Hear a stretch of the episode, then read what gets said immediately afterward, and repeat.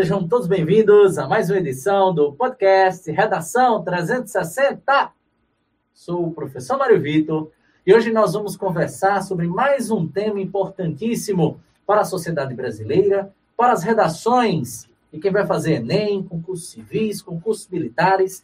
Hoje nós vamos bater um papo sobre a violência contra as crianças e adolescentes no Brasil, a chamada violência infanto-juvenil e para isso receberemos as presenças de Natália Vasconcelos, Alessandro Araújo e Suzana Martins.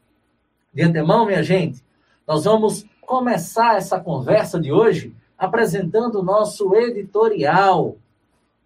Dor, revolta, comoção nacional. O Brasil acompanha desde o início do mês, no caso do mês de fevereiro, mais um episódio de violência contra a criança o caso do menino Henri Borel. Um menino de quatro anos, morador da Barra da Tijuca, no Rio de Janeiro, morreu na madrugada de 8 de abril, a caminho do hospital. A mãe do garoto, Monique Medeiros, e o padrasto, Jairo Souza Santos Júnior, o doutor Jairinho, vereador da capital fluminense, relataram à polícia que encontraram o menino desacordado após cair da cama. No entanto, o laudo do Instituto Médico Legal aponta lesões internas e lacerações no corpo da criança, o que levou à prisão preventiva do casal. A triste história de Henri reacende o debate sobre os altos índices de violência infanto-juvenil no Brasil. Segundo dados da Sociedade Brasileira de Pediatria, em média, 243 agressões diárias a crianças são registradas sendo 60% delas em ambiente domiciliar. Na Unicef, veio outro levantamento igualmente preocupante. Todos os dias, 32 crianças e adolescentes são assassinadas no Brasil. Uma triste realidade que pode ser ampliada durante a pandemia do Covid-19. Considerando o confinamento das vítimas com os agressores, muitas vezes pai e mãe nesse contexto recente, além do caso de Henri Borel, outros relatos de agressão vieram à tona, como de uma menina de seis anos, moradora de Porto Real, também no Rio de Janeiro, que faleceu neste sábado 24, após ter sido torturada e espancada pela mãe e a madrasta. Em outro episódio, ocorrido em São Paulo, uma mulher tentou jogar a filha de dois anos pela janela do carro em movimento depois de um desentendimento com o pai do bebê. Nesse contexto, a Rádio Jovem Pan relembrou as principais mortes de crianças que abalaram o Brasil e seus desdobramentos, como, por exemplo, o caso do menino João Hélio Fernandes Vieira, que não aconteceu em um contexto de violência familiar. Ainda assim, é um episódio carregado de dor e motivou grande comoção nacional. Em 7 de fevereiro de 2007, o garoto de 6 anos, morador do Rio de Janeiro, voltava para casa no, uh, voltava para casa no banco de trás do carro da mãe, Rosa Cristina Fernandes, quando, ao parar em um semáforo da rua João Vicente, no bairro de Oswaldo Cruz, zona norte da capital fluminense, quatro bandidos anunciaram o assalto. A mãe e a irmã mais velha, Aline, de 13 anos, conseguiram sair rapidamente do veículo, mas o menino acabou ficando com parte do corpo presa no cinto de segurança, sendo arrastado por 7 quilômetros. A identificação dos responsáveis aconteceu cerca de 18 horas após o ocorrido. Diego Nascimento da Silva, Tiago de Abreu Matos, Carlos Roberto da Silva e Carlos Eduardo Toledo Lima foram condenados em 2008 por crime de lesão corporal grave, resultante em morte, recebendo sentenças diferentes que variam de 39 a 45 anos de reclusão. No entanto, em agosto de 2019, Carlos Roberto, conhecido como Sem Pescoço, foi para o regime aberto após decisão da Justiça Fluminense. A autorização gerou revolta da população e até mesmo indignação do ex-juiz Sérgio Moro. Responsável por assassinato brutal de criança, embora condenado a 39 anos de prisão, foi na prática libertado após 10 anos. Fecha aspas para Sérgio Moro. Barata a vida humana no Brasil, em outros países seria uma prisão perpétua. disse o ex-ministro da Justiça na ocasião. Um dos casos mais famosos de violência contra a criança foi o de Isabela Nardoni. A garota, filha de Ana Carolina Oliveira e Alexandre Nardoni, teve corpo arremessado do sexto andar do edifício London, localizado na zona norte do, uh, de São Paulo, em 29 de março de 2008. Inconsciente, a menina de 5 anos foi encontrada no gramado do condomínio pelo porteiro Valdomiro da Silva. Isabela, minutos antes da queda estava acompanhada do pai, da madrasta Ana Carolina Peixoto Jatobá e dos dois meus irmãos, chegou a ser socorrida no local, mas não resistiu aos ferimentos. Nas semanas seguintes ao ocorrido, o Brasil acompanhou os desdobramentos das investigações que apontariam Nardoni e Jatobá como os grandes responsáveis por este assassinato. Diferentemente da versão do casal, que atribuía a responsabilidade do crime a um invasor, a perícia identificou provas do envolvimento tanto de Ana Carolina quanto de Alexandre na queda, com uma tela de proteção da janela cortada com uma tesoura, manchas de sangue no apartamento e sinais de estrangulamento e asfixia em Isabela. Apenas no dia 2 de abril de 2008, Nardoni e Jatobá foram presos preventivamente pela morte da menina, sendo indiciados no dia 29 do mesmo mês por homicídio doloso, qualificado por motivo torpe, crueldade e impossibilidade de defesa da vítima. O julgamento que condenou Alexandre e Ana Carolina a 31 anos de prisão e a 26 anos, respectivamente, começou apenas no dia 22 de março de 2009 Treze anos depois, Alexandre Nardoni, que ainda cumpre pena em regime semiaberto, com direito a saídas em datas comemorativas como Dia dos Pais, Ana Carolina Jatobá, que também teve direito ao benefício, voltou a cumprir pena em, em sentença em regime fechado apenas em 2020, após infringir regras. A mãe de Isabela, Ana Carolina Oliveira, lamenta a semelhança do caso de Isabela com a morte de Henri Borel. A morte brutal os desdobramentos das investigações e a comoção causada na população são muito parecidos e doloridos, constatou Ana, que enviou mensagens de apoio a Leniel Borel, pai do garoto. Outro caso que chocou o país foi do menino Bernardo Boldrini, de 11 anos, também assassinado pelo pai e pela madrasta. A morte do garoto, ocorrida em abril de 2014, no Rio Grande do Sul, teve uma herança como motivação. De acordo com o Ministério Público, o pai da criança, o médico cirurgião Leonardo Boldrini, e sua esposa, a enfermeira Graciele Ugolini, não queriam dividir com Bernardo o dinheiro deixado pela mãe do menino que morreu em 2010. Eles planejaram o assassinato com a ajuda de uma amiga, a assistente social Edelvânia Virganovics. Altas doses de midazolam, sedativo utilizado para cirurgias, foram aplicadas no garoto, que teve o corpo enterrado às margens do rio Mico, em uma cova com soda cáustica. Em julho de 2014, a presidente da época, Dilma Rousseff, sancionou a Lei Menino Bernardo, batizada em homenagem ao garoto, também chamada de Lei da Palmada, que visava assegurar que crianças sejam educadas sem o uso do castigo físico e tratamento cruel ou degradante. E vai ser para elucidar tudo isso que foi trazido nesse editorial que nós vamos conversar com o advogado criminalista Alessandro Araújo, a professora de Filosofia e Sociologia na reta do Enem, Suzana Martins, e advogada da família, Natália Vasconcelos. Sejam muito bem-vindos e bem-vindas. Gostaria de começar aqui com a querida Natália. Muito boa noite apresente-se para o nosso público e, claro, deixe suas considerações iniciais. Boa noite, Mara Vitor, boa noite a todos os presentes, pessoal que está aí online acompanhando a gente. Mais uma vez, é uma satisfação estar aqui com vocês, discutindo um tema tão importante que gera tanta comoção, tantas dúvidas e algumas polêmicas também. Então, espero que todos vocês aproveitem bastante o nosso bate-papo de hoje. Vamos lá! Seja bem-vinda, Natália, ela que já participou de alguns podcasts conosco. Né? É sempre uma honra para nós do Redação 360 ter a sua presença. Agora, a nossa professora querida, na reta do Enem, de Filosofia e Sociologia, professora Suzana Martins. Seja bem-vinda mais uma vez, nosso muito obrigado e deixa aqui suas considerações iniciais. Então, boa noite, pessoal que está aí assistindo. Sejam muito bem-vindos à nossa live podcast. Estou achando isso aqui muito massa, muito legal. E eu quero dizer, reforçar o que a Natália acabou de colocar para a gente. Será um tema muito importante e acredito que a gente vai levantar aqui algumas polêmicas, mas, claro, baseados dentro das nossas áreas de conhecimento, tá? Muito obrigado, Suzana. É sempre um prazer tê-la conosco.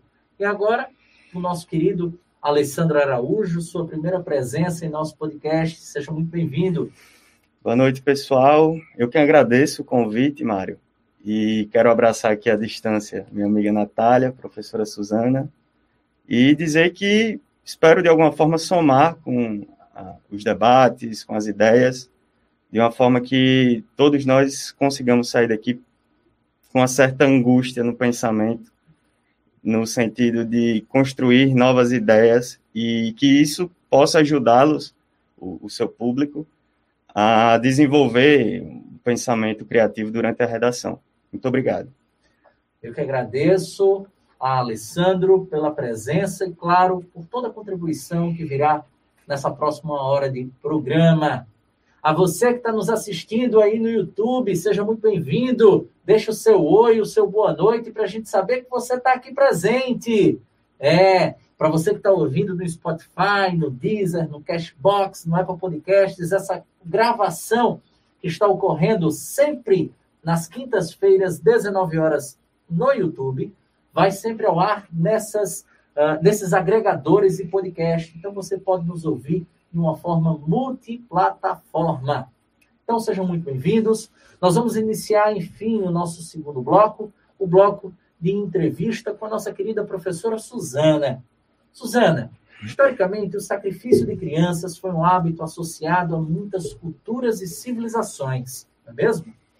Conta um pouquinho mais para a gente sobre esse tipo de ritual e se ele tem algum tipo de fundamentação aqui com a realidade brasileira.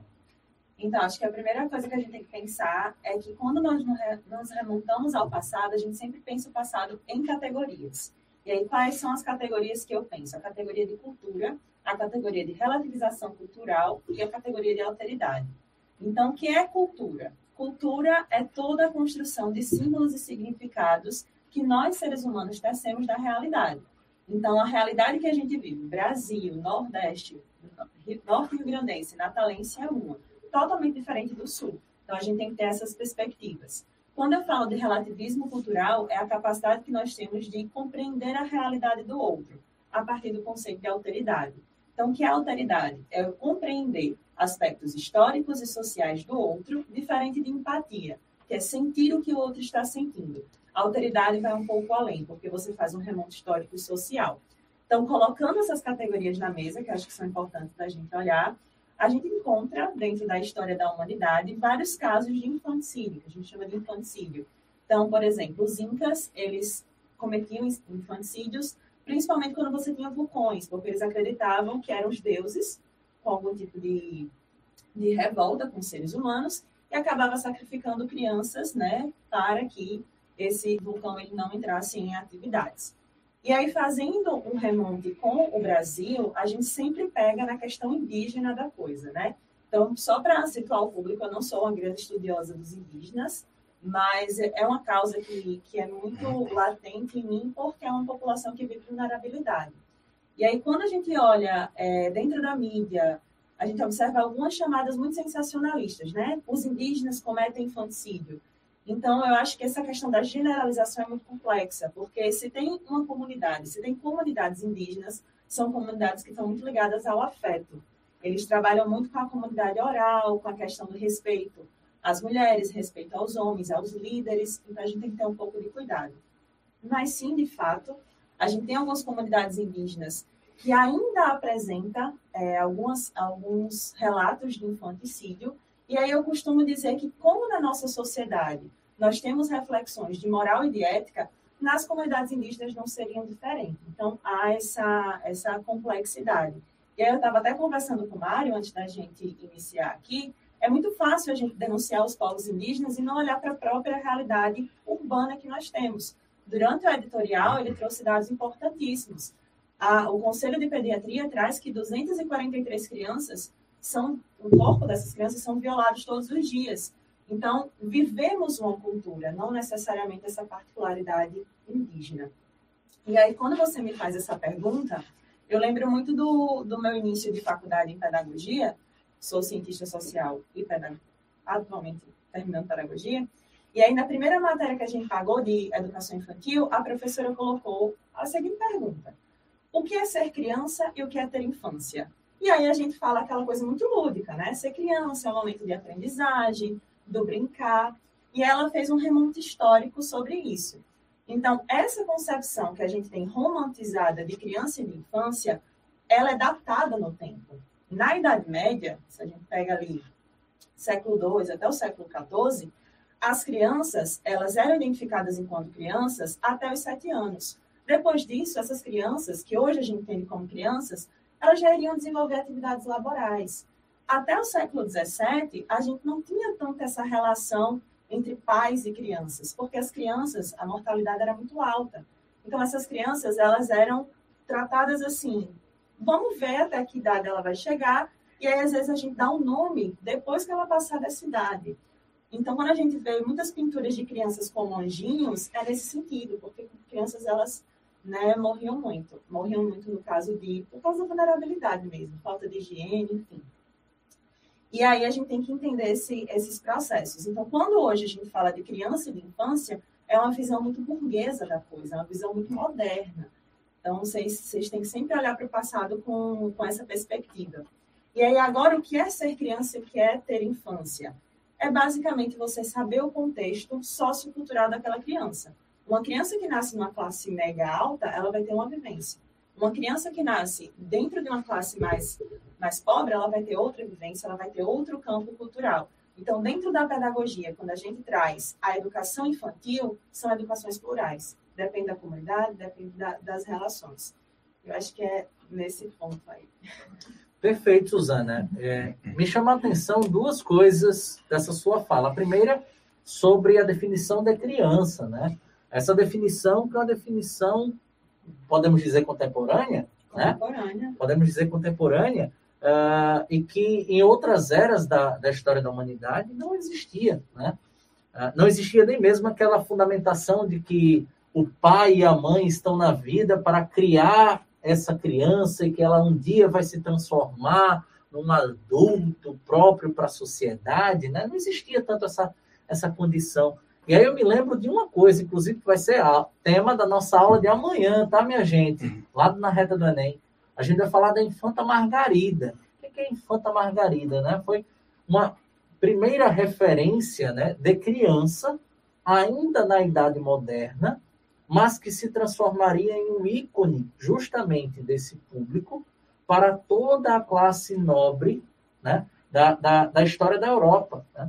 E aí é interessante a gente perceber que ela foi uma das primeiras crianças a serem pintadas na história da arte. Né? Inclusive, Mari, quando a gente fala de, de, educação infantil, até metade do século XX, as, as mulheres, geralmente mulheres que assumem esse espaço por causa da nossa construção social, essas mulheres elas eram muito ligadas à parte do higiene da saúde. Então, você não tinha muito essa noção de educar crianças, você tinha a ideia de cuidar de crianças. Então, é muito desse aspecto. A mídia, ela ajudou muito isso. A gente tem aqui no Brasil várias, várias propagandas que diziam, oh, levem seus filhos para isso, façam isso, façam aquilo, porque a população precisava ser educada. E essas crianças só chegaram a, na adolescência, fase adulta, por causa desse trabalho de conscientização. E aí a gente cai também na parte indígena, do quanto essas pessoas elas não têm acesso a essa, essa parte do Estado. Então, você tem uma condenação de algumas práticas que dizem, chamam de bárbaras ou primitivas, que não são generalizadas, pelo amor de Deus, mas que essas pessoas, elas também, por que a população indígena é tão, sofre um genocídio? Muitas crianças indígenas morrem de desnutrição, e o Estado brasileiro não chega nessas crianças. Uhum. Então, a gente tem que saber, antes de a gente apontar alguma coisa, a gente tem que responsabilizar determinadas partes que não entregam a essa população essa, essa, essas construções que a gente vem tomando, essas discussões que a gente faz aqui no lado urbano da coisa. Uhum. Esses direitos que, que deveriam ser universais, não é mesmo? E me chamou a atenção também uma parte da sua fala, a questão essencial da, da, da forma de educação. Né? A palmada como uma forma de educar, a palmada como uma forma de transmitir para essa criança princípios, formas de lidar com a sociedade, lidar com o meio. E é essencialmente sobre a palmada que eu venho com a nossa próxima pergunta, né? Agora com a doutora Natália. Natália, com a evolução da sociedade, né? Esses rituais, aliás, essa cultura, né? Como foi tão bem trazido por, por Suzana, uh, deixou de ser, ou deixou necessariamente de, de, de, de ser algo universal e passou a ser, de certo modo, tolhido, né? inclusive pela opinião pública. Como é que o direito em si, e principalmente o direito da família, avalia primeiro os casos de violência trazidos no editorial, esses casos mais uh, que, que, geram maior comoção, mas também como é que eles avaliam a situação da palmada em si. Se essa palmada é de fato pedagógica ou se de fato ela amplifica a questão da violência. Mário, é, eu acho que a gente pode fazer dois recortes aí. O primeiro seria daquelas famílias é, que são ditas estruturadas, né, que famílias funcionais, ditas funcionais, em que os pais ou aqueles que exercem essa função ainda estão convivendo, coabitando dentro de um, de um mesmo lar. E tem a situação daquelas famílias em que os pais ou quem exerce a função fazem uma ruptura na convivência, se separam, decidem terminar o relacionamento que acaba afetando também os cuidados com esses filhos. Nessas duas situações, o que a gente eu acho que precisa refletir é quais são os valores negociáveis e inegociáveis que a gente tem quando a gente olha para essas crianças, né? Por que, que hoje ainda pode ser aceitável a gente falar em uma palmada um grito, porque acho que a gente tem que trazer aqui também a reflexão não só da violência física, mas de outras formas de violência, né? A violência psicológica, a violência sexual, a violência institucional, que também acontece. Então, o que, como é que a gente pode olhar para isso de uma forma mais saudável? O que eu vejo dentro da minha atuação no direito das famílias é que muitas vezes essas expressões de violência, seja ela qual for aí, ela está muito ligada a uma necessidade não atendida dos adultos, né? A uma, a uma questão muito mais interna e, e complexa relacionada aos adultos.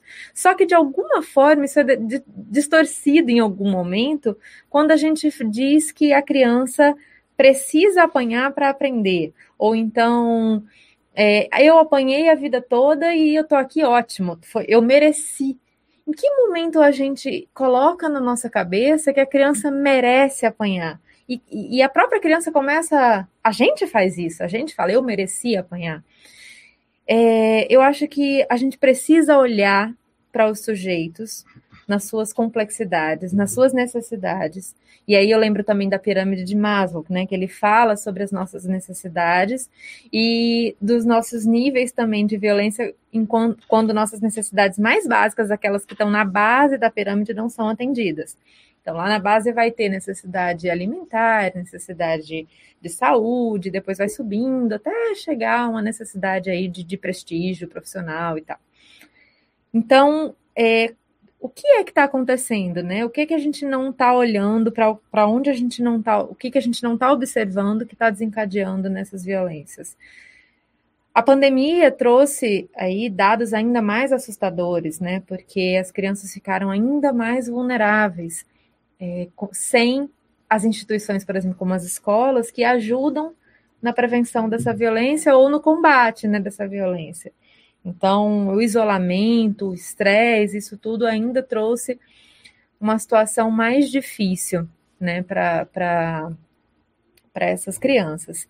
E aí, só para passar a bola aqui, eu também quero lembrar, é, você estava trazendo alguns casos, né, como Isabela Nardoni, o caso do menino Henri. Para o direito das famílias, isso precisa ser observado em pequenos detalhes quando uh, os pais vão decidir, a justiça vai decidir, enfim, guarda, convivência, cuidados com essas crianças, é, isso tudo precisa ser levado em consideração. Quem tem condições de cuidar da criança, não só condições financeiras, mas condições emocionais, estruturais para cuidar dessas crianças.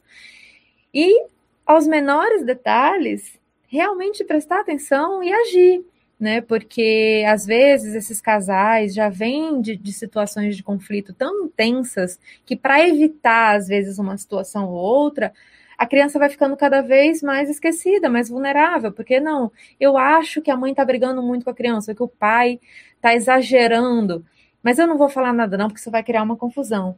E a criança fica ali como um sujeito que tem que aguentar o que vier, porque quantas vezes a gente não ouviu a seguinte frase: menino não tem que querer, né?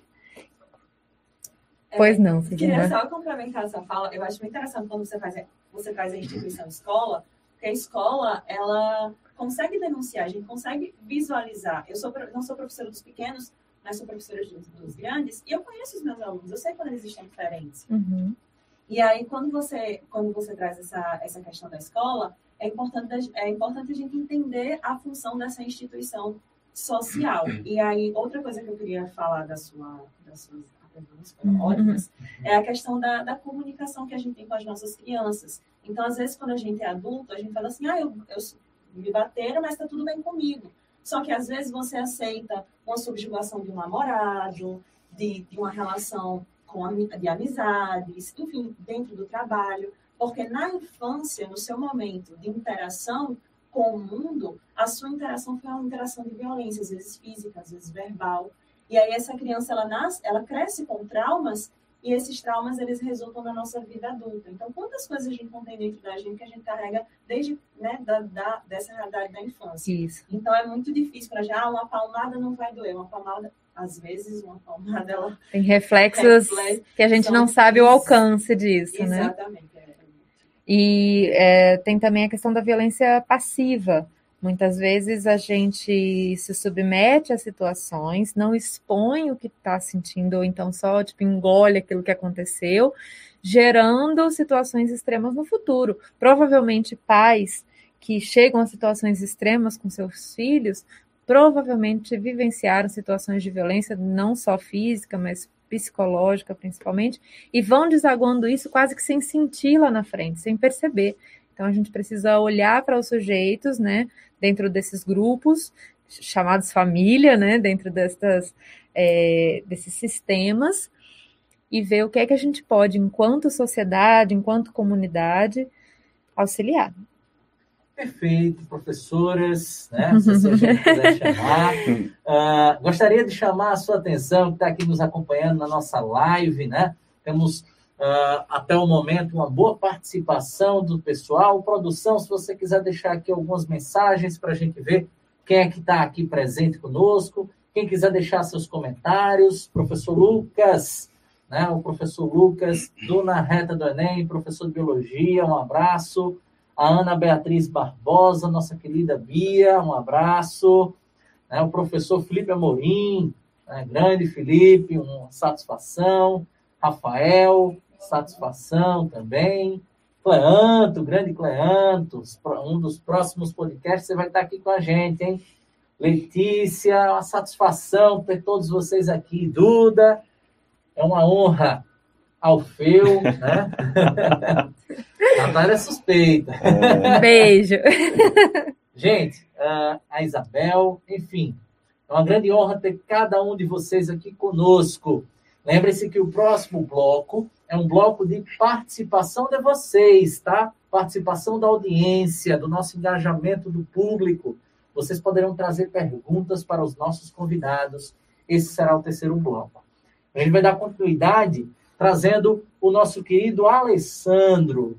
Doutor Alessandro, há pouco tempo foi instaurada essa lei Menino Bernardo, a lei de 2014, que gerou muitas críticas da sociedade, principalmente de pessoas que, durante a sua infância e juventude, foram agredidas pelos familiares e muitas vezes acabavam repetindo isso com seus filhos, achando que essa era uma forma natural de criação. Você poderia nos falar um pouco mais sobre essa lei específica, a Lei Bernardo ou Lei da Palmada, e como que ela trouxe reflexos à sociedade brasileira dentro dos últimos anos? Claro. É, bom, antes de a gente entrar na, nessa discussão mais aprofundada, é interessante a gente entender um pouco da origem dessa lei, que na verdade não foi, não surgiu do nada e também não surgiu somente por conta do, do caso do menino Bernardo, que foi um caso extremamente com contornos de crueldade e teve muita repercussão no noticiário e no Brasil inteiro, inclusive fora do Brasil. Mas essa lei é, tem sido foi gestada já há muito tempo antes. É, houve uma campanha que se iniciou no mundo inteiro, uma campanha pela educação não violenta em meados de 95. E a partir daí, os países, as instituições, principalmente ONGs, universidades, passaram a desenvolver pesquisas e a promover iniciativas no sentido de trazer isso para a nossa realidade, e especificamente aqui no Brasil, é, essa iniciativa surgiu em 2003, de forma oficial, quando a deputada a época deputada federal Maria do Rosário, que era do Partido dos Trabalhadores do Rio Grande do Sul, ela protocola um projeto de lei que visava justamente é, fixar no nosso ordenamento jurídico interno uh, o direito das crianças e, do, e, dos adolescentes não se submeterem a castigo físico e a tratamento uh, cruel ou desumano. E por questões políticas, uh, durante muito tempo, esse projeto de lei acabou não vingando e somente em 2010, quando o então presidente Lula deu uma nova movimentação a, esse, a essa questão, enviou um novo projeto de lei que acabou sendo aprovado em 2014 e que se tornou o que a sociedade costuma chamar de Lei Menino Bernardo, mas para gente que é do direito, que é acostumado com números, né? a gente chama de Lei 13.010 de 2014 e que, por, por coincidência, daqui a um mês exatamente, essa lei vai completar sete anos de vigência. Então, foi promulgada e entrou em vigência durante o, o governo da presidente Dilma Rousseff. Basicamente, é, Mário, as críticas que, que surgiram para essa lei é, e também muitas questões políticas, para além do que você comentou, né, de que pais, parentes, familiares que tenham sido vítimas de, de maus tratos, de palmadas durante a fase de, de adolescência, principalmente infância e adolescência, acabam de alguma forma replicando e foi exatamente o que Natália disse. Isso realmente acontece. Mas também houve uma, uma houve muita crítica por parte da bancada mais conservadora da nossa política na época, especialmente a bancada evangélica, é, porque eles alegavam que esse tipo de, de lei e esse tipo de influência era prejudicial ao poder familiar. E acho que Natália está bem familiarizada com esse termo. e, e, então, basicamente, as questões eram essas. E o que é que a lei trouxe de novo? A lei não veio para criar, digamos assim, nenhum tipo de crime, além do que já existia em nosso ordenamento. É, a lei veio para fixar realmente de uma forma expressa, o direito que cada criança, cada adolescente tem em não ser submetido a tratamentos cruéis, desumanos ou a castigos físicos como forma de educação. É, e também a lei veio para alterar as disposições do Estatuto da Criança e do Adolescente, que já existia, e também para, digamos, gerar algum tipo de protagonismo aos conselhos tutelares, os conselhos tutelares, a gente sabe, têm muita proximidade com as cidades, com os municípios, com os bairros. Então, seria uma forma de acolhida mais próxima por parte dos conselhos tutelares, inclusive possibilitando ao próprio conselho tutelar aplicar algum tipo de, alguns tipos de, Sanção. de sanções em relação às pessoas que promovem esses tipos de castigos, como forma de educação, pais, responsáveis, etc. Deixa eu interromper a sua fala rapidinho porque o que me parece, vendo de fora, claro, com pouquíssimas informações que a gente não tem, uhum. não tem tanta informação assim do caso do menino Riborel, era que ele costumava ser alvo de agressões por parte do padrasto, muitas vezes aquilo sendo aceito pela mãe, talvez desconhecido pelo, pelo pai, mas de certo modo a gente não tem como determinar se ele sabia ou não dessa, desse fato. Uh, mas ao mesmo tempo é que parecia que era um hábito e que de certo modo ele perdeu a mão num determinado momento de raiva, num determinado momento de, de, de inconsciência, talvez, não se sabe, e aí ele levou uma criança à morte. Né? Então, parece que é uma coisa convencional, vou bater aqui na criança para educá-la, mas, na verdade, muitas das vezes você não está levando em consideração uso da força de um adulto com uma criança, você não está levando em consideração uh, a própria consciência social, né? que uma criança não tem em relação a, a, a um adulto, que às vezes também não tem, como foi o caso, e principalmente essa questão que foi trazida por você e por Natália, né, desse desvio né, a, uma, a uma condição moral, uma condição ética, né, um, um princípio que, que é de civilidade. Sim, sim. Eu só faria um recorte, assim, por precaução mesmo profissional, eu prefiro não entrar assim, muito no mérito do que a gente vê nos noticiários. Né? Porque, no fim das contas, a gente não, não tem noção exatamente do que está sendo produzido durante a investigação e na ação. Claro, Mas, claro. sim, pelo que está sendo noticiado, são condutas extremamente, extremamente cruéis e que talvez a psiquiatria forense, a psicologia forense consigam explicar de alguma forma a causa. Como a Natália falou, são inúmeras causas que podem acontecer, que podem gerar esse tipo de conduta, mas o que eu poderia dizer aqui para você, Mário, de acordo já na lenda que você colocou para mim, é que os seres humanos têm a tendência ao sadismo, desde, desde quando nascem, na verdade. O sadismo é, é, é quando você sente prazer em fazer mal a outra pessoa. E, querendo ou não, viver em, em sociedade exige que você tenha esse autocontrole, né? Seja internamente, partindo de dentro para fora, ou do externo para dentro. E quando se trata de criança e de adolescente, que são seres humanos em estado de vulnerabilidade, ou seja, não tem como se defender, não entendem, às vezes, muitas vezes, o que está acontecendo. Ah, enfim. Isso, e estão em processo de desenvolvimento, né? Estão em processo de reafirmação, estão em processo de afirmação de valores, enfim. Então, quando acontece esse tipo de situação, o que eu visualizo olhando bem de fora é a questão do sadismo e pessoas se utilizando e tratando crianças ou adolescentes como objeto. Pessoas que não enxergam essas, esses seres humanos como sujeitos de direitos, entendeu? Eu penso dessa forma, mas claro, é, vai existir toda uma apuração, vai existir a acusação vai produzir prova, a defesa vai produzir prova, e a partir daí a justiça vai dar seguimento. A gente vê que muitas famílias, alguns pais, acham que o medo da criança produz um, pode produzir um efeito positivo na disciplina, o que é justamente o contrário. Quando a criança sente medo, ela deixa de praticar uma conduta ou ato apenas pelo medo, ela não vai refletir sobre o ato dela. Ela apenas tem medo e isso acaba refletindo mais na frente. Aí psicólogos vão poder falar muito melhor do que eu.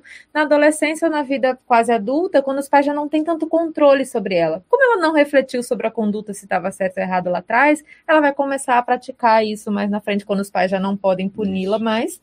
E, e aí os pais vêm com aquela sensação de descontrole, já não sabem mais o que fazer. Então, é, a reflexão e, e, outras formas de disciplina sem a, a, a, violência geraria um efeito muito melhor, né, é, do que a violência que na verdade pode gerar um efeito imediato desejado pelos pais, mas que causa enormes consequências, né? Alessandro falou aí do, do poder familiar, e aí eu vou, se vocês me permitem, trazer só um, um, uma definição muito breve do, do poder familiar, só para a gente refletir aqui. O poder familiar cons consiste num conjunto de direitos e obrigações quantas pessoas e bens do filho menor não emancipado, exercido em igualdade em igualdade de condições por ambos os pais, para que eles possam desempenhar os encargos que a norma jurídica lhes impõe, tendo em vista interesse e a proteção dos filhos. Não faz o menor sentido na minha cabeça que a punição física é, sirva para atender interesse dos filhos. Né? Para mim, não, realmente não, não faz sentido. Se perguntarem a mim, ah, Natália, mas você nunca apanhou? Você nunca levou uma chinelada? Né? Vou abrir aqui a, a intimidade. Já, mas assim, isso fazia parte de uma estrutura da sociedade que já não faz mais sentido. Acho que hoje a gente tem um acesso à informação muito amplo para que a gente busque mecanismos mais humanos e, e, e reais de disciplina. Né? Existe aí hoje o, o viés da disciplina positiva para os filhos. Eu tenho uma amiga que trabalha com isso brilhantemente, Paula, e não faz mais sentido a gente reproduzir algo negativo. A gente tem que tornar padrão o que é bom, o que é novo, não o que não faz mais sentido para a gente, não ressoa mais naquilo que a gente deseja para a nossa sociedade, para a gente, para a sociedade. Perfeito. Né? Trazendo, inclusive, é, essa, essa discussão aqui para esse lado, tanto para a Natália quanto para a Suzana, na figura de, de, mulheres, querendo ou não, a Suzana como uma professora, não sei se ela também se intitulou uma educadora, acredito que sim. Né? Nessa sua figura também, Natália, de uma pessoa que representa as famílias, né? muitas das vezes em conflitos, em situações mais complexas, como é que vocês avaliariam aquela, aquela, aquela máxima de que ah, o filho é meu, eu tenho o direito de bater, o filho é meu, eu tenho o direito de educar da maneira como eu considero mais correta. Como é que vocês analisariam isso? Começando, por favor, Suzana ou Natália, enfim, fique à vontade. Pensando na questão da intervenção estatal da coisa, né? Então, quando a gente estuda no ensino médio, pensando nos argumentos que vocês podem utilizar na redação e trazendo para o lado filosófico da coisa, vocês estudam um autor chamado John Locke, datado ali da Revolução Inglesa. O John Locke é um dos grandes pensadores do contrato social e também da parte filosófica voltada para o empirismo e teoria do conhecimento. Mas aqui eu vou me valer dos seus conhecimentos políticos. E basicamente, o que é a teoria do contrato? Entende-se por essa teoria de que existe um momento pré-estado civil, que seria o estado de natureza. E por algum motivo, os seres humanos, né, a sociedade, ela se organiza e cria o estado. Então, para o John Locke, no estado de natureza, os seres humanos já nascem com direitos inalienáveis: a vida, a liberdade e a propriedade privada. E aí a gente cria o Estado para que esse Estado continue a garantir os nossos direitos, porque o John Locke vai reconhecer que existe dentro do estado de natureza seres que são mais vulneráveis que outros, mas também são seres de direito. Então, olha como está dentro do, da nossa temática. E aí é muito interessante, quando ele está escrevendo o seu livro, fala sobre o tratado, e aí ele coloca muito lá, muito, muito explícito. A nossa primeira propriedade privada é o nosso corpo. Então, nosso corpo não pode ser violado nem por outro indivíduo, nem pelo próprio Estado. Então, pensando nessa perspectiva, o Estado, dentro do ordenamento jurídico, que com certeza a Natália vai falar melhor que eu sobre, o Estado ele tem esse poder no sentido de intervir nessas relações quando passa. Então, é claro que o Estado não vai dizer como é que você vai educar seu filho. Você vai educar seu filho no, na Umbanda, sei lá, no cristianismo. Não. Você educa seu filho como você quer. Mas seu filho é um ser dotado de uhum. direitos, como a Alessandra colocou para a gente. Ele, então, quando a gente entende uma criança, e quando a Natália coloca assim, ah, hoje a gente tem outra forma de educar, é porque existem reflexões, existe a pedagogia, a psicologia, sociologia, filosofia, enfim, vários campos das ciências que são propriamente humanas, pensando a realidade. Então, hoje a gente está fazendo esse podcast, daqui a, sei lá, mil anos, isso aqui pode não fazer sentido, mas faz sentido para hoje. Então, eu quero que vocês pensem nisso e podem levar né, essas considerações para a redação de vocês. Perfeito. Natália? Eu gosto muito de uma, uma frase que diz a família está viva, né? E ela e ela está em constante expansão. Transformação. Transformação, né? expansão.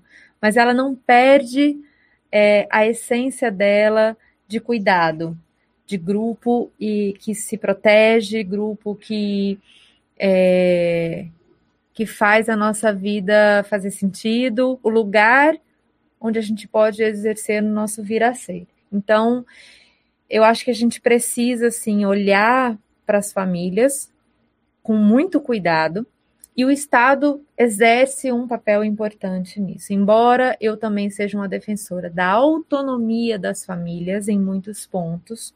Então, como elas vão se organizar, como é que, principalmente, a gente faz essa discussão nas separações, né? Então, como é que vai ser é, gerenciada a, a, nova rotina familiar, porque família não se desfaz, o casamento se desfaz, mas a família não. Então, defendo a autonomia dessas famílias. Mas existem, aquilo que eu falei lá no começo, alguns valores que são inegociáveis. Né? Então, a nossa segurança psicológica, a nossa segurança física, lembrando de novo lá da pirâmidezinha de Maslow, tem coisas que a gente precisa realmente resguardar e a intervenção do Estado é importante em alguns casos, quando os sujeitos estão em situações que não conseguem visualizar é, e, e agir da forma como poderiam e deveriam. Então, eu acho que é bastante importante a gente olhar para o papel do Estado nesse sentido. Alessandro, fica à vontade. Não, na verdade, é, talvez alguma provocação diante do que foi colocado aqui. É, nesse contexto de, de, pandemia, que já foi narrado aqui uhum. por todo mundo, de maior convivência entre as famílias e como você muito bem colocou no, no editorial, do aumento do índice de casos de violência Sim. Doméstica contra crianças e adolescentes. Como é que vocês enxergam a proposta que atualmente está tramitando em relação a, ao homeschooling, ao ensino domiciliar? Eu sabia que vinha negócio do homeschooling. Eu vou deixar essa com Suzana, que é professora, lógico. Eita, moleque. Então vamos lá, brincadeira, gente. Primeiro ponto, como é que o homeschool ele surge na, na história? Como é que a gente pensa? As primeiras educações são feitas em casa. Sim. Então, quando a gente pensa esse homeschooling que está tramitando no nosso congresso, é um homeschooling, por exemplo, em estado em países nórdicos, que eles passam que não conseguem sair de casa. Então, de fato, as crianças precisam é, ter a sua educação em casa. Mas vamos para a realidade brasileira, tá? Então, quando a gente pensa um, uma escola, a gente pensa logo na educação formal, esse currículo, uhum. né? Então, lembrando que currículos são disputas. Quando eu digo que currículos são disputas, é em que sentido? Vocês estudam mais oração subordinada de não sei de quê, porque uhum. pessoas decidiram que isso é importante, do que o mundo das artes, o mundo da filosofia e por aí vai. Então, existe essa organização, tanto jurídica quanto pedagógica, para pensar esse currículo. Mas escola é muito mais do que um currículo. Escola é o segundo processo de socialização dos indivíduos. Então, quando eu converso com os meus alunos, que agora a gente está, fica em casa, volta, né? Então, por que eles querem muito voltar para a escola? Será que é porque eles querem aprender a matéria ou porque eles querem ver o amiguinho? Eles querem ver a amiguinha. Então, nessa questão do homeschooling, a primeira coisa que a gente tem que pensar é isso, essa socialização das crianças. E dentro de casa, a gente tem muita visão dos nossos pais e dos nossos familiares. E a gente sabe que é um recorte da realidade. Uhum. Quando a gente vai para a escola, a gente, tem, a gente tem acesso ao diferente. Então, eu escuto muito assim, menina, esse negócio de criança autista é agora. Isso não meu tempo. Não tinha no seu tempo porque essas crianças eram, não eram permitidas entrarem nos espaços escolares. Então, viver a escola é viver a alteridade. E aí me preocupa quando surgem essas discussões porque eu penso nesse outro lado do processo educativo dentro das instituições. Então, eu acredito que sim, o homeschooling ele pode funcionar dentro de muitos pormenores, mas me pesa muito essa questão da socialização das crianças. Concordo. Deixa, é isso que eu penso. Deixa eu trazer só um, um adendo.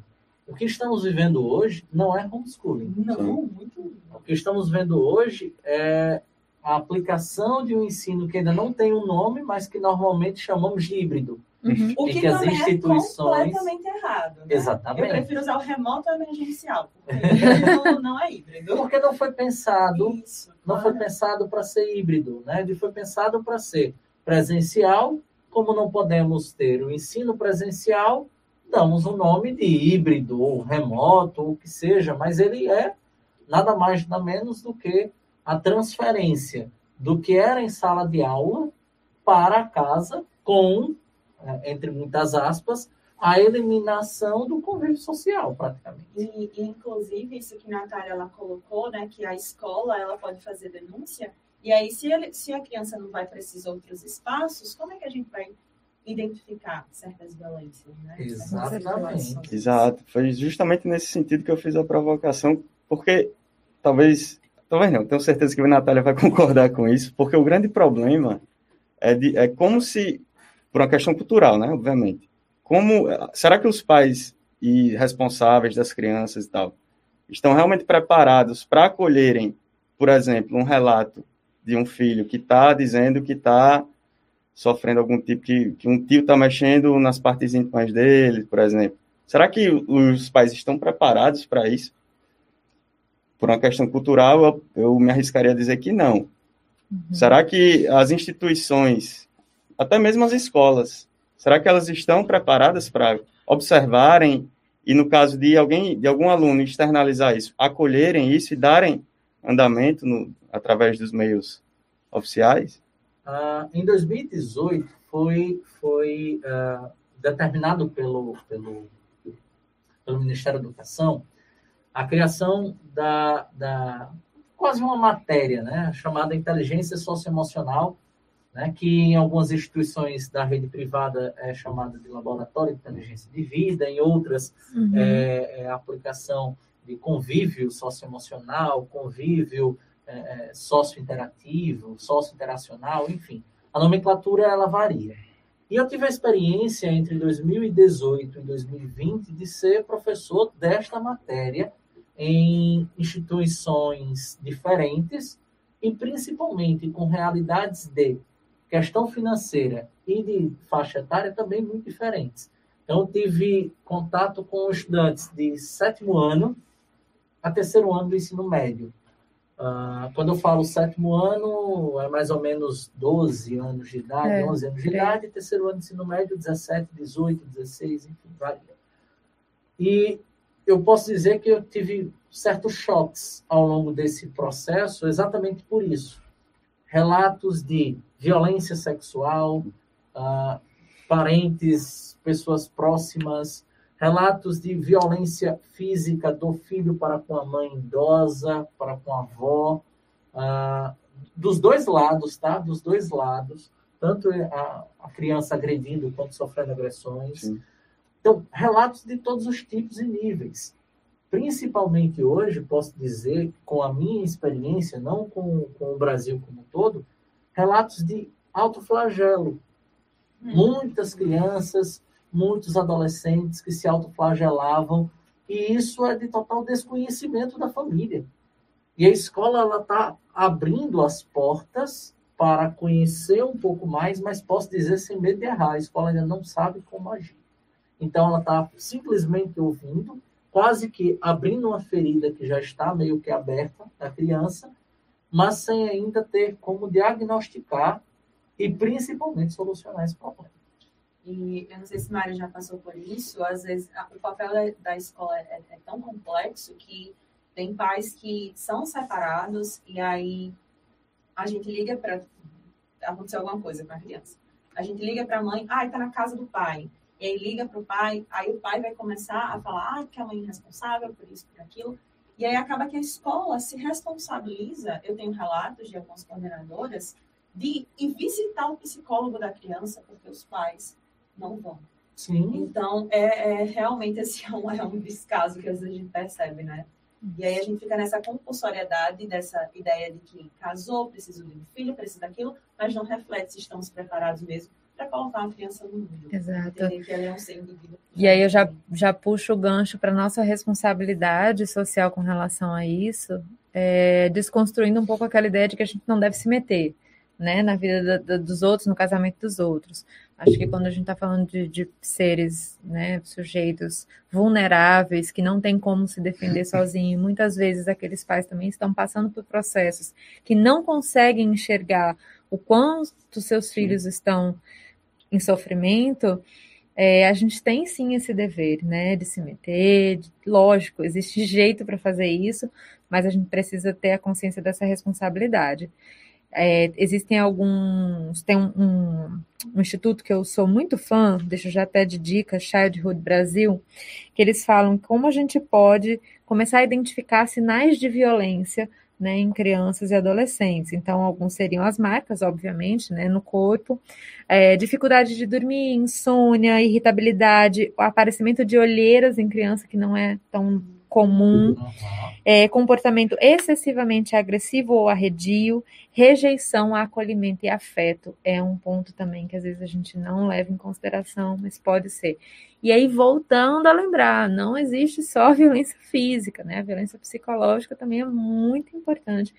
E a violência institucional, o que eu falo assim, quando a gente for ouvir essas pessoas, a gente tem que ter muito cuidado, porque se você não for o profissional preparado para fazer essa escuta, pode gerar um problema também Sim. muito sério. Né? É, a gente já existem estudos que mostram a revitimização das crianças nas instituições. Hoje, a gente tem alguns institutos do depoimento especial, depoimento acolhedor, cada estado vai chamar de uma forma, e da, da escuta especializada, mas muitas vezes isso não funciona.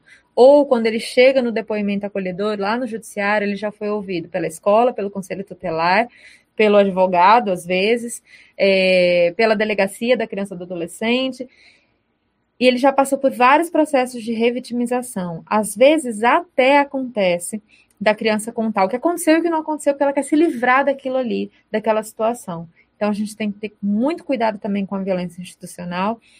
No final a gente vai dar dica, né, de filme, de livro, então eu vou segurar aqui imediatamente. e, e, só pegando o gancho, é, pelo que a gente tem observado na, na nossa prática, na, na, advocacia, principalmente quando se trata de crimes contra crianças ou adolescentes, é que a justiça e, enfim, todo o tratamento que o judiciário, que os órgãos de investigação dão a esse tipo de situação é no sentido de, de dar, como eles chamam, uma especial relevância ao depoimento da vítima, né? Uhum. Que é uma construção muito interessante, porque vai na linha de, da proteção integral, vai na linha de ouvir, de, de acolher e, e fazer a escuta. Só que, como a Natália muito bem colocou, e, e a prática dela também é, promove esse tipo de percepção, é que, para além disso, o judiciário e os órgãos de investigação não têm uma estrutura, um aparelhamento suficiente para verificar, por exemplo, se a criança não está inventando uma história uhum.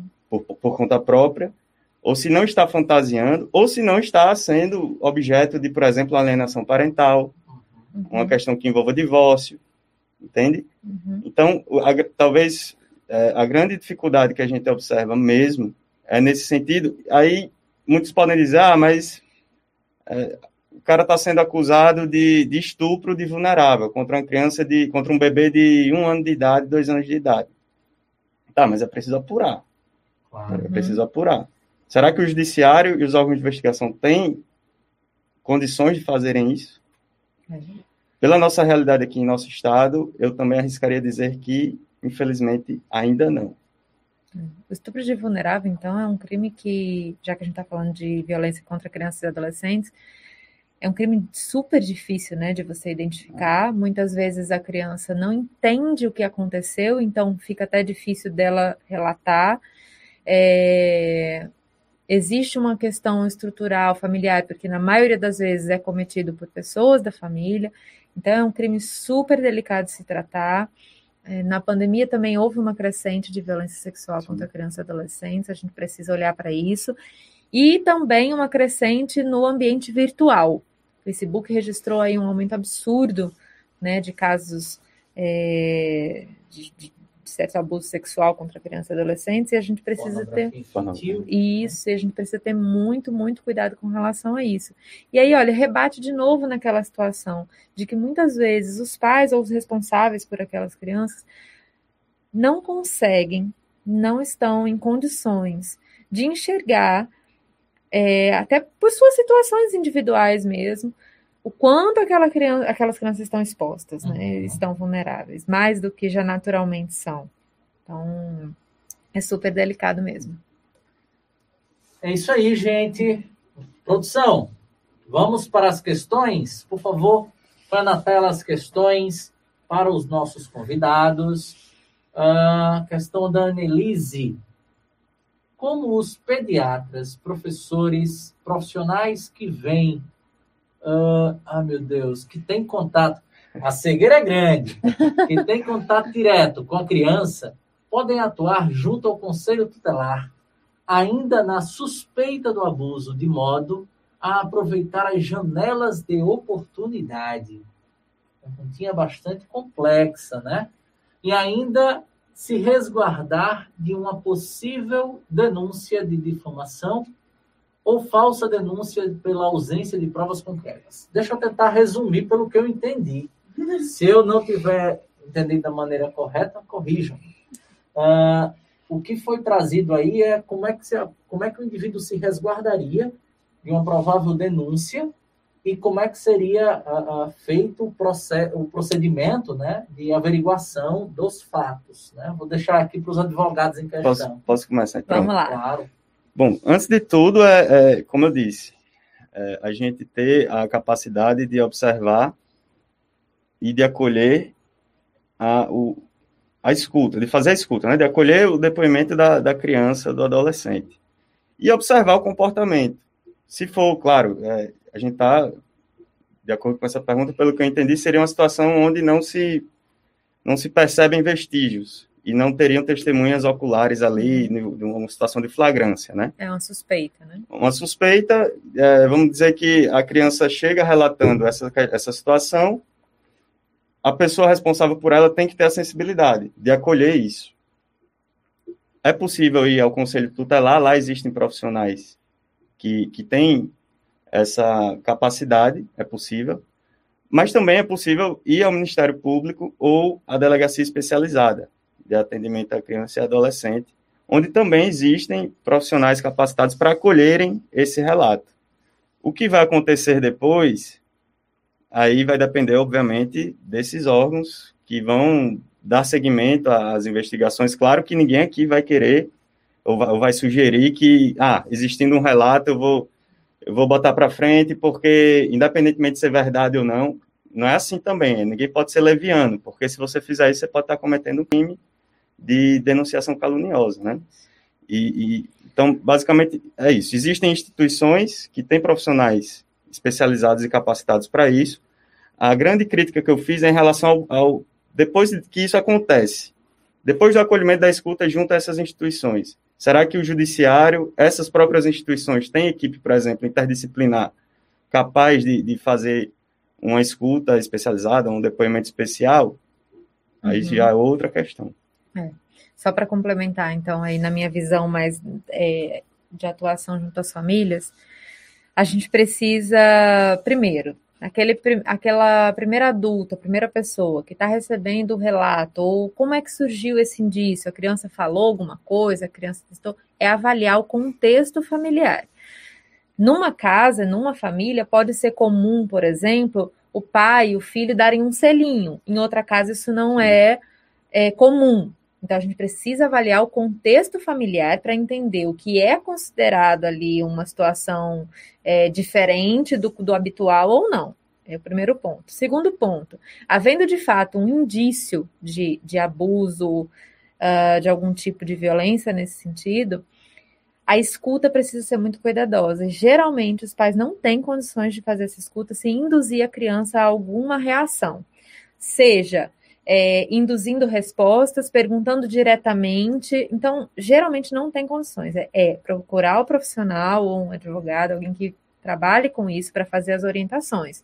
O conselho tutelar vai ter profissionais que fazem a escuta especializada, e aí há uma diferença de escuta especializada uhum. para depoimento especial. O depoimento especial ele vai acontecer pela autoridade policial ou judiciária, né? não vai ser. O conselho tutelar vai fazer uma escuta especializada, depoimento especial já é diferente. Então, procurar o profissional para fazer a, as orientações adequadas dentro daquele caso e acolher, acolher e validar o sentimento daquela criança, né? É, muitas vezes a gente vê casos absurdos acontecerem, como ditos no, no editorial, e esses casos não acontecem do nada. A sequência, a escalada da violência já vem acontecendo há muito tempo. E muitas vezes as crianças pedem socorro da forma delas e isso não é ouvido. Às vezes é considerado coisa de cabeça de criança, uhum. invenção. Às vezes desenho. Pois é. Só para vocês, assim, só para complementar, uhum. em pedagogia, a gente curso é uma disciplina em que a gente vai analisar desenhos, Uhum. porque o desenho pode contar a realidade da criança. É interessante que tenha essa preparação também dos profissionais que são educadores, né? Eu vi relato recente de uma criança que estava brincando toda hora de cortar o dedo dos coleguinhas na escola com a tesoura. E numa investigação mais minuciosa, mais detalhada, se descobriu que a criança estava sofrendo um abuso de um adulto que estava colocando o dedo nas partes íntimas daquela criança. Então, olha só, a representação do dedo para aquela criança, o que era. Uhum. Ela não sabe identificar que aquilo é um abuso, ela não sabe dizer que aquilo é errado, mas o sentimento gerado nela fazia com que ela quisesse cortar os dedos dos coleguinhas. Então, olha como é sutil e como é delicado, né? Como a gente escolher as escolas, escolher os ambientes que nossos filhos vão é, frequentar, faz toda a diferença na hora de combater esse tipo de situação. Verdade. Mais, mais dúvidas, produção? Temos maior participação do público?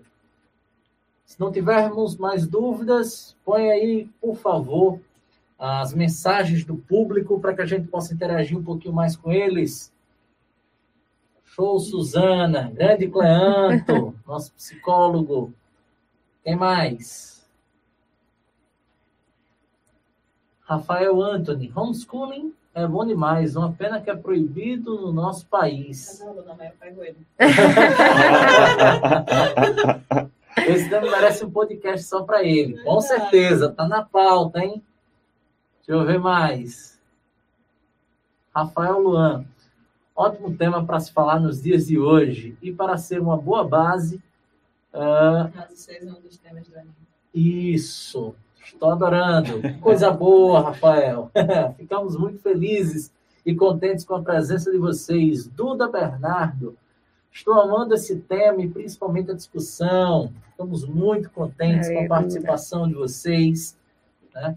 Ah, vai ajudar demais para a suposta redação do Enem. E esse é o nosso intuito. Redação 360 veio para ajudar a abrir a mente de vocês, principalmente para as redações. Suzana fazendo sucesso. É, obrigado, produção.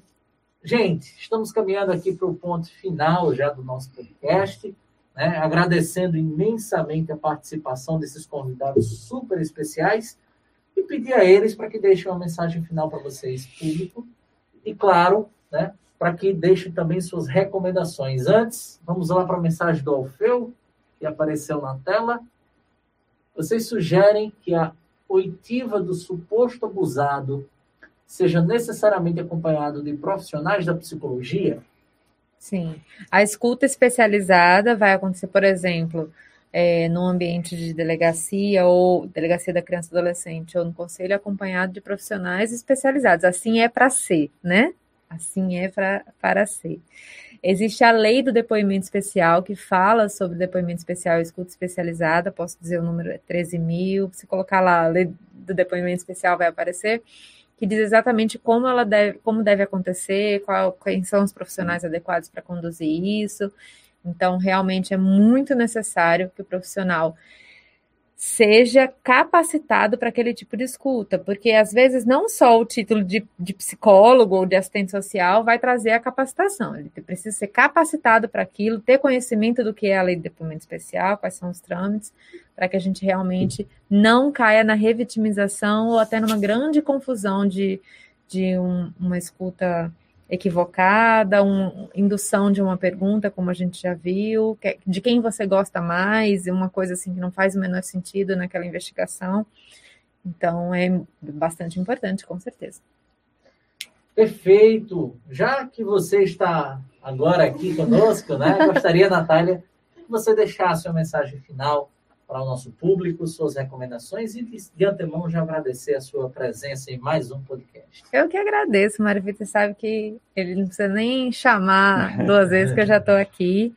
É, quero dizer a todo mundo que tome muito cuidado com as informações da internet, que hoje em dia a gente vê uma notícia e já toma aquilo como uma verdade absoluta, né? Principalmente em casos é, de processo em tramitação, como a Alessandra falou, a gente não tem, às vezes, muitas vezes, conhecimento dos detalhes, a gente faz julgamentos antecipados, condena pessoas que ainda estão ali fazendo defesas. Então, tomar muito cuidado, ouvir as crianças, né? Ouvir os adolescentes, validar sentimentos, prestar atenção nos sinais, porque isso é muito importante. Meter a colher onde não foi chamado quando for necessário, sim, uhum. Né? É... E só para finalizar, tem um podcast nosso, vou fazer já propaganda, sobre alienação parental, que é muito interessante para quem tem até um pouco a ver com aquela primeira pergunta, para quem se interessar. É, episódio 30. Tá? Episódio pode, 30, olha aí. lá no Spotify. Olha aí. E a gente está passando agora por um momento muito tenso de uma possível revogação da lei de alienação parental por conta de alguns argumentos nesse sentido, de que falsas acusações é, são utilizadas né, na acusação de alienação, e enfim. É, acho que a gente precisa se informar, ter bastante conhecimento, ter bastante elementos para poder formar né, a nossa compreensão sobre esses assuntos, porque existe muita informação sendo jogada aí de forma irresponsável, antiética, então a gente precisa realmente estar, estar atento. Perfeito, minha querida. Nosso muito obrigado mais que uma agradeço. vez. Suzana, nosso muito obrigado. Gente, obrigada por vocês estarem aqui. Eu acrescentou muito meu repertório enquanto professora, a visão de vocês de direito. Uhum. Queria agradecer a todo mundo que está conosco. E a minha dica é: continue ouvindo o podcast. Toda semana tem um mais interessante que o outro. É Toda quinta-feira, 19 horas, tá, gente? Aqui no canal no YouTube, na Reta do Enem, você poderá acompanhar episódio novo do Redação 360. Alessandro, Obrigado, Mário, pelo convite. Obrigado, Natália e Suzana, por terem compartilhado posições diferentes. E espero ter, de alguma forma, colaborado com, com as discussões. Eu não sei se eu, se eu posso fazer a indicação, me foi pedida a claro, indicação do. Fica à vontade, é para esse período. Ah, é justa, é, já me adiantei. É, para esse período de pandemia, eu indicaria um livro de. É, o livro chama, o título chama Salvo Engano, não há silêncio que não termine, ou que nunca termine, que é um livro escrito, é uma biografia de, de Irene Bittencourt, que ela foi uma senadora colombiana, e durante a corrida presidencial, em 2002, ela foi sequestrada pelo, por um dos comandos das Farc. Hum. E aí ela passou quase sete anos em cativeiro, transitando ali na floresta amazônica colombiana. E conta, ela conta nesse livro a experiência que ela teve nesses, nesses anos todos de cativeiro. É muito interessante, principalmente nesse período agora que a gente está vivendo, como muitos dizem, uma prisão sem grades, né? Uhum. E talvez ajude a acalentar mais alguma angústia que a gente venha sentindo. Olha aí.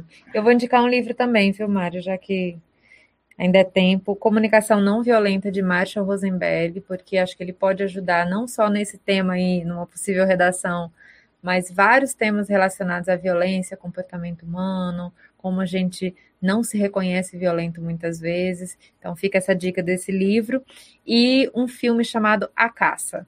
Acho que vale muito a pena assistir. Também sobre um professor que é acusado de abusar sexualmente de uma criança e a gente vai vendo durante o filme. Logo no início dá para ver que não é realmente um abuso, mas essa criança está passando por outras situações que desaguaram naquela com o professor.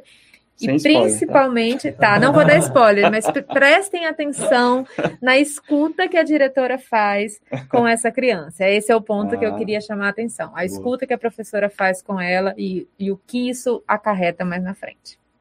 Muito obrigado, minha querida. Eu gostaria de deixar como recomendação o um livro clássico, né, Capitães da Areia, tá? que, que tem justamente um processo invertido, né? É, crianças que acabam por, por ganhar o, a, o, mundo, né? ganhar a cidade por serem crianças órfãs. Muitas das vezes, esses meninos tinham sido abusados pelos seus respectivos parentes e acabaram tendo de ganhar vida com a criminalidade e acabaram sendo alvos né, da população como um todo, isso na década de 30, baseado, claro, em fatos reais. Né? Então, quem nunca ouviu falar em Jorge Amado, Sim. ou quem nunca ouviu falar em Capitães da Areia, você pode recorrer a esse livro maravilhoso. Né? Também tem um filme que também é muito bom. Você, caso não tenha tempo suficiente para se debruçar nesse livro incrível, você pode assistir o filme e entender um pouquinho mais da mensagem. Agradecer a vocês que estiveram conosco aqui no YouTube, a você que está nos ouvindo aqui no Spotify, no Deezer, no Apple Podcasts, no Google Podcasts, no Cashbox ou no Amazon Music. Uh, é um grande prazer para nós do Redação 360 ter a sua audiência. Também ensejo que você vá nos episódios anteriores, ouça. Temos episódios de todos os fins, todos os níveis. E, claro, eles poderiam ajudar imensamente na produção da sua redação para o Enem ou para o concurso público.